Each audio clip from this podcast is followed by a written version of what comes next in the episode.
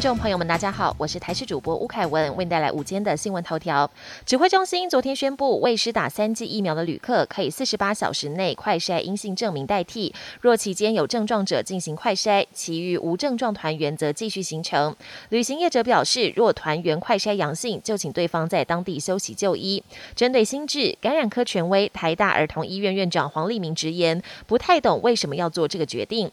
至于现行防疫能否承担，要做了才知道。主要是要观察有没有民众因为参加旅游团而染疫。不过还是呼吁民众，若要参加旅游团，还是要接种至少三剂疫苗比较安全。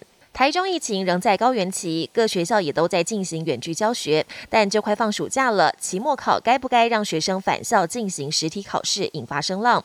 学生们发起万人联署，希望停止实体考试，并到市府陈情，希望重视学生们的意见。而市府教育局表示，六都没有一都取消，而且全部都是授权各学校决定。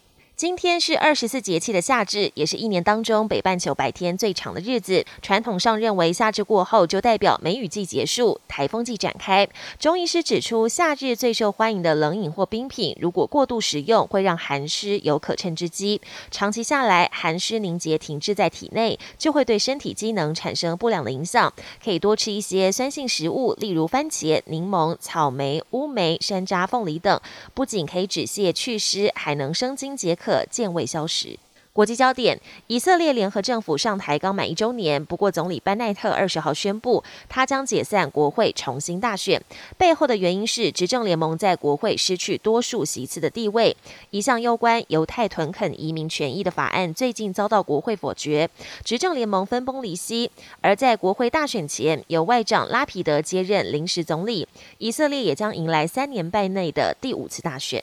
美国总统拜登本周将前往欧洲参加 G7 峰会，并会见北约成员国领袖。